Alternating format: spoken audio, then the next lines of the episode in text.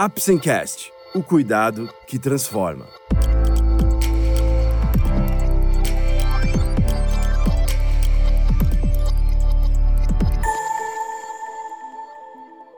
Hoje vamos falar sobre sarcopenia em pacientes pós-Covid-19. Você vai saber mais sobre a importância nutricional após a infecção por coronavírus, estratégias para minimizar a perda de força e massa muscular, além de abordarmos um pouco sobre suplementação alimentar. Vamos lá? O Apsencast é um oferecimento da Apsen Farmacêutica. Através desse podcast, vamos levar para você conhecimento e informações de qualidade sobre temas relevantes na área da saúde, de uma forma leve e acessível porque para nós da Apsen, cuidado também é instruir.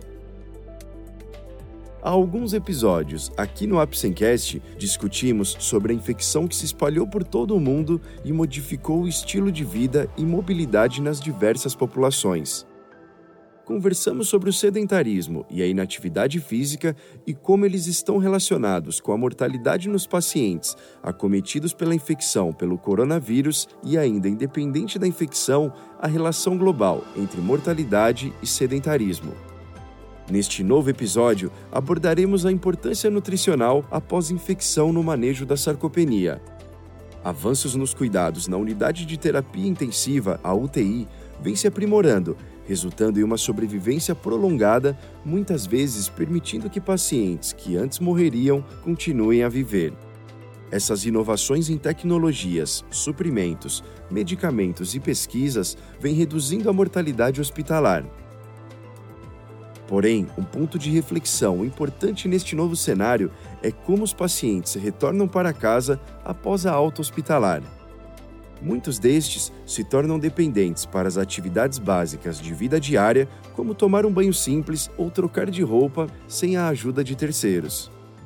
Esta perda de funcionalidade, na grande maioria das vezes, está intimamente relacionada à síndrome do imobilismo prolongado, acarretando a pior acentuada da sarcopenia, que leva à perda de força muscular e da função física.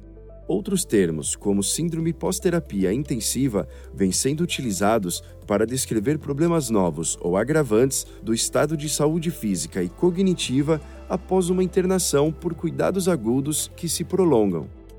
Recentemente, uma grande cirurgiã brasileira octogenária passou por internação prolongada pela UTI devido à Covid-19 e, ao receber alta, relatou: Abre aspas. Estou curada e sem sequelas. Perdi peso e estou mais fraca, mas acredito que isso recuperarei. Fecha aspas. A recuperação da força muscular e da massa muscular não acontecerá na mesma velocidade que a perda, mas com as intervenções apropriadas podemos minimizar maiores declínios e reverter uma parte desta força perdida. Claro que não podemos esquecer que quanto maior a reserva muscular antes de uma internação prolongada, menor será o declínio funcional.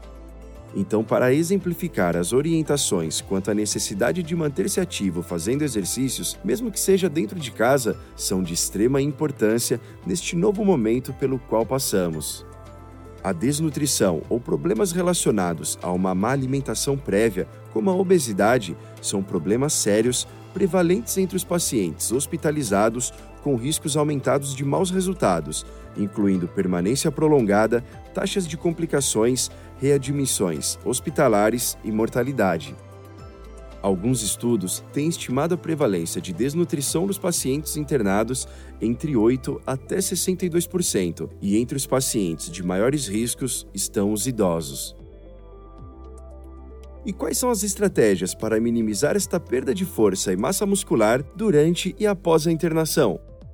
Para melhorar os resultados funcionais e de qualidade de vida em pacientes com risco de uma possível internação ou uma internação prolongada estabelecida, é necessário a implementação de uma estratégia nutricional de qualidade durante o período de internação e após a alta hospitalar já está claro que a maioria dos pacientes não consome as proporções adequadas dos macronutrientes, como as proteínas, carboidratos e lipídios. A terapia nutricional acaba se tornando essencial, já que estudos comprovam melhores resultados sobre a funcionalidade, além de associação inversa com os desfechos negativos, como mortalidade e tempo de internação. A estratégia intra-hospitalar é tão importante quanto a domiciliar e deve iniciar após a coleta das informações fisiológicas e fisiopatológicas do paciente, como peso e IMC, estimativa da reserva muscular, avaliação do metabolismo através de calorimetria indireta, tempo de início da doença crítica, que cursa com aumento da inflamação e aumento do gasto energético com as doenças associadas, como diabetes e obesidade. Aportes energéticos em excesso ou abaixo do recomendado podem estar associados ao aumento da mortalidade e, por isso, devemos ser assertivos no aporte inicial e evoluir progressivamente o aporte calórico desde essa fase. A ingestão ideal de calorias e proteínas, principalmente por ser este o principal macronutriente responsável pela síntese muscular, deve ser adequada, principalmente para permitir a recuperação da massa muscular e, consequentemente, evitar maiores declínios. Pois, mesmo após a alta hospitalar, não significa que o paciente estabilize esta perda muscular. Um aporte significativo de calorias e proteínas pode gerar uma menor resposta catabólica e uma redução de morbimortalidade. Nestes grupos de pacientes que passaram por uma internação prolongada e já estão em recuperação no domicílio, a necessidade calórica diária, segundo alguns estudos, parece estar em torno de 2.000 quilocalorias com 112 gramas de proteínas. Porém, nestes mesmos pacientes, em alimentação oral exclusivamente, esta ingestão, sem o uso adicional de suplementos alimentares, não chegou aos 40% do recomendado. Acredita-se que não somente no paciente pós-hospitalização, mas na população da comunidade em geral, a ingestão proteica seja inadequada, especialmente naqueles acima de 65 anos, nos quais 20% não atendem à ingestão recomendada.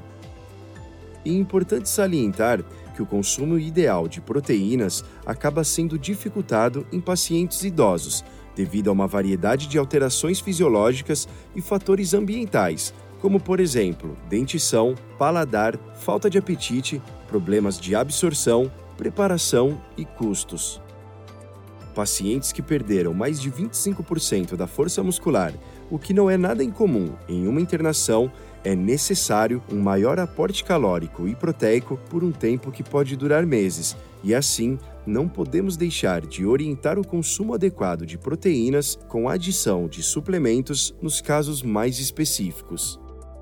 Pacientes que fizeram uso de suplementos proteicos conseguiram melhorar a força muscular, massa magra, diminuir a massa gorda e melhorar dobras cutâneas em algumas séries de estudos. Os suplementos nutricionais orais são produtos estruturados para fornecer a quantidade de macro e micronutrientes de acordo com cada especificidade são amplamente utilizados por indivíduos que não atingem as necessidades nutricionais diárias apenas com a dieta oral, principalmente em indivíduos com comorbidades crônicas ou em agudização. Podem ser utilizados por curtos períodos e ou por longos prazos para complementar a ingestão nutricional diária. O paciente tomando suplemento alimentar perde a fome ou o apetite pelos alimentos convencionais? Estudos que avaliaram o apetite e o consumo da suplementação oral relataram que suplementos ricos em proteínas não reduziram a ingestão voluntária de alimentos livres do dia a dia, sendo que a ingestão de energia total aumentou no grupo suplementado. Uma estratégia interessante e aparentemente viável é utilizar o suplemento proteico longe das três principais refeições, no caso, o café da manhã, o almoço e o jantar, se estas refeições contêm a quantidade adequada e estabelecida de proteína para o paciente em questão. Quando a quantidade de proteína dentro destas principais refeições estiver aquém do recomendado, o suplemento deverá ser adicionado à refeição em questão. Muitos pacientes acabam usando o suplemento proteico que tem uma boa digestibilidade no momento da ceia, refeição que em nosso meio não é comum um alto consumo de proteínas provindas dos alimentos naturais, principalmente pela dificuldade de digestão. A atual dose recomendada de proteína na dieta é de 0,8 gramas por quilo do peso da pessoa ao dia para os adultos jovens e podendo chegar a 1,5 gramas por quilo ao dia nos idosos com comorbidades. De fato, novas evidências demonstram que o consumo adequado de proteínas é benéfico para a manutenção da saúde, promove uma melhor recuperação de doenças e é importante para a manutenção da funcionalidade nos idosos. Esse foi mais um episódio do Apsencast. Esperamos ter conseguido esclarecer um pouco mais sobre sarcopenia em pacientes pós-Covid-19, a importância nutricional após a infecção por coronavírus, estratégias para minimizar a perda de força e massa muscular e também sobre suplementação alimentar.